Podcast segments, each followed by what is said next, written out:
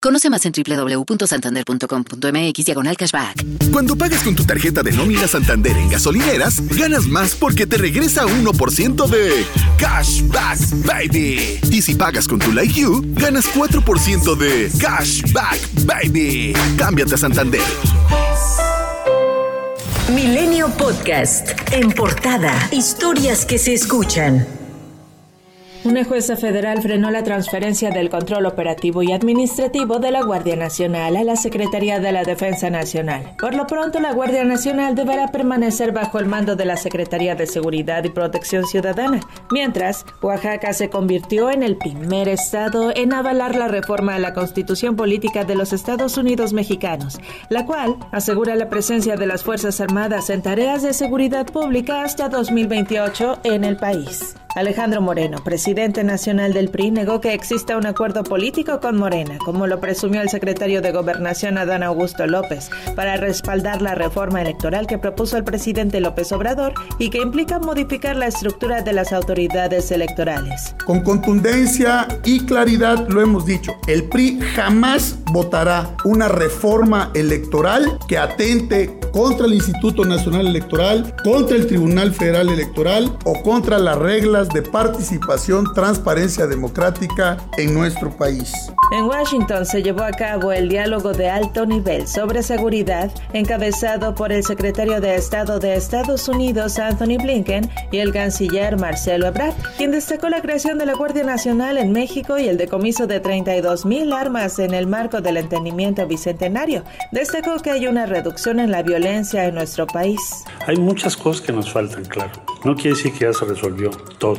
Pero el indicador más importante es que por primera vez en lo que ha sucedido en los últimos años tenemos una reducción en los homicidios. Pero no solo en los homicidios, también en los secuestros y también en los robos y también el robo de vehículos.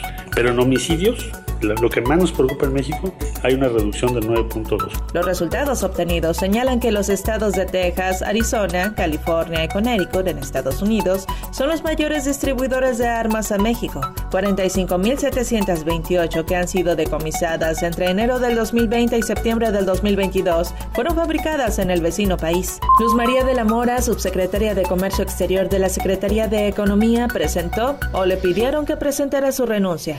Era la encargada de las consultas sobre la política energética solicitadas por Estados Unidos y Canadá en el marco del TEMEC, la nueva titular de la dependencia, Raquel Buenrostro, llegó hace una semana tras la salida de Tatiana Cloutier. Por cierto que la exsecretaria de Economía se reunió con la jefa de gobierno Claudia Sheinbaum en la Ciudad de México. Sin dar a conocer detalles, Sheinbaum compartió una foto en su Twitter donde escribió que a ambas las une el amor por México y por la transformación.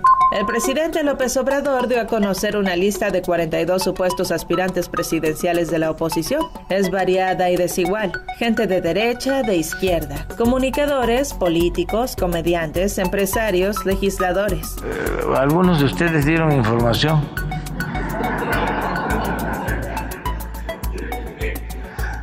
Tómenla. Cumplimos ya nosotros. Nada más agrega al cabeza de el coordinador del PRD en el Senado, Miguel Ángel Mancera, lo tomó con humor. Es parte de un poco de, buen humor en la política, que, así estaba hoy el Ejecutivo Federal de buen humor hizo este planteamiento de la lista y este, larga, ¿no? Entonces, pues bueno, son, anécdotas, es para el anecdotario. En tanto, el gobernador de Querétaro, Mauricio Curi, dijo que por ahora está enfocado en sus labores como mandatario estatal. Me bajo totalmente de cualquier eh, aspiración o cualquier cuestión para poder buscar la presidencia de la República. Estoy trabajando para Querétaro. La senadora emesista Patricia Mercado dijo no estar preparando una campaña electoral, pero no se negó a la posibilidad. Como feminista yo no puedo decir que no. Las mujeres estamos entrando a la política y creo que las mujeres que estamos en política siempre tenemos alguna posibilidad, hay que estar listas, hay que estar ¿no? con, con historias estratégicas hacia dónde queremos ir. No tengo contexto, no estoy trabajando por una candidatura a la presidencia. El senador del Grupo Plural, Gustavo Madero, calificó al presidente de la República como un provocador que intenta distraer la atención de la agenda pública. Creo que el presidente lo que está tratando de hacer es distraer la atención de la agenda pública, eh, destapando cuestionantes que no le corresponden metiéndose en cosas que no son de su incumbencia y actuando como un provocador. Y la presidenta de la Comisión de Asuntos Indígenas, Xochitl Galvez, dijo que la lista es un distractor más del primer mandatario. La senadora rechazó que su intención sea ser candidata a la presidencia, pues dijo que su aspiración política es competir por la jefatura de gobierno en 2024. Claro que es un distractor porque ya no sabe qué decir ante tantos fracasos. Pero pues yo de aquí le digo que ni conservadora ni presidencial. Que tome nota, voy por la ciudad. Beatriz Gutiérrez Müller descartó postularse a un cargo público. No es lo mío.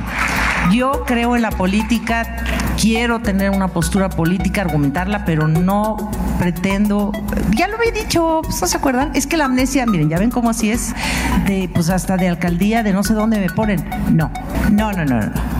No, zapatero a tus zapatos. Y yo soy zapatera. Pío López Obrador promovió un amparo con el que busca echar atrás la resolución del INAI, que ordena a la Fiscalía General de la República hacer públicas las seis carpetas de investigación que se iniciaron en su contra por presuntos delitos electorales.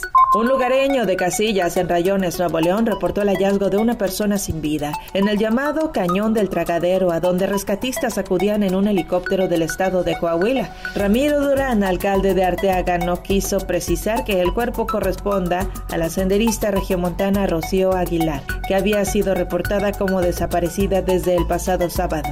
Alumnos de la secundaria Juana de Asbaje acudieron al Hospital Rural Bienestar de Bochil en Chiapas para recibir apoyo psicológico y realizarse pruebas de sangre que serán revisadas por la Fiscalía General de la República a fin de determinar qué sustancia es la que ocasionó que 72 de ellos recibieran atención médica tras presentar dolor de cabeza, taquicardias, hormigueo y falta de oxigenación el pasado 7 de octubre. Milenio Podcast.